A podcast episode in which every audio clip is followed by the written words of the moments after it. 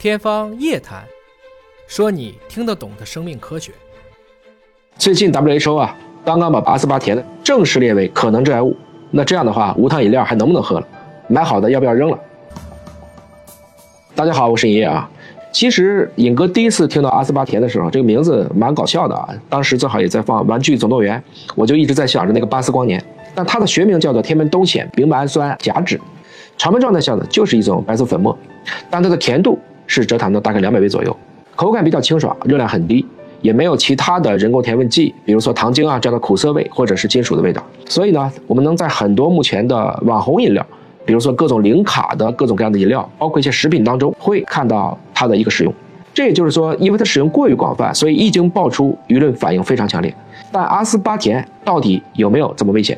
根据国际癌症研究机构，也就是 IRC 它的规则呢，这个致癌因素根据级别分成五类，阿斯巴甜现在在什么级别呢？是二 B 类。二 B 的定义是对人类很可能有致癌性，但证据有限。同时，IRC 的官员表示啊，使用阿斯巴甜和人类癌症之间存在的这些关联的证据，并不足以让科学界信服，还需要有更多的相关研究来了解背后的关系。那么根据他们的规则呢，和阿斯巴甜同属于二 B 类的，实际上有三百多种。包括各种各样的药物和食品添加剂，但我换一个讲法，比如说比这个级别还高的、更可能引起癌症的二 A 类的致癌物质，您知道有什么吗？包括大家天天吃的猪牛羊肉，这些都是等级更高的二 A 类。而至于一类，则包括大家可能更常见的烟酒，包括可能中国南方地区，特别是湖南人喜欢的槟榔。所以从这个意义上来看呢，这个二 B 似乎没有那么的强。而且我们其实听了我很多期节目呢，都经常听我会讲一句话啊：但凡离开剂量谈毒性，都是耍流氓。IRC 呢也给出了这个阿斯巴甜的一个推荐食用剂量，每一天可接受的摄入量是四十毫克每公斤。也就是说呢，比如说对一个一般体重的普通人来讲，差不多每天要喝十三罐三百五十五毫升的无糖的碳酸饮料，才可能达到这样的一个效果。所以你看，一般人很难触及这个上限。在当下中国的食品安全当中，尹哥一直强调的是，我们更应该担心的是农药的残留啊，包括各类激素和抗生素的滥用等等，这些对身体的潜在健康影响其实更加危险。而且，那我虽然说了这么多呢，我倒也并不是今天就是来给阿斯巴甜来甩锅的。其实从这一类的人工甜味剂诞生那天起，对它的争议就没有停止过。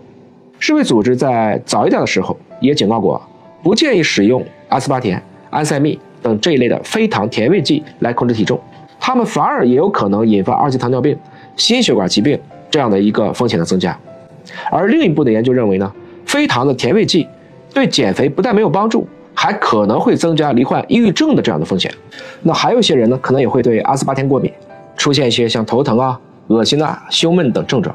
说到底啊，这阿斯巴甜是人类合成出来的，它或许可以骗过你的这种舌头的味觉。你甚至可以去迷惑你的大脑，但是它骗不了我们的肠道菌群。这些菌群在地球上演化了这么多年，还没见过这种物质呢。所以，这个阿斯巴甜长期对人类的消化系统乃至其他的机体会产生什么样的影响呢？我们还不得而知。所以，指望代糖来减肥，多半还是没啥效果的。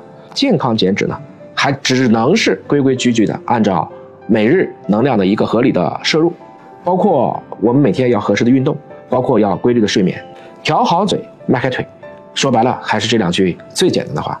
想舒舒服服的就能减肥，看起来没那么容易。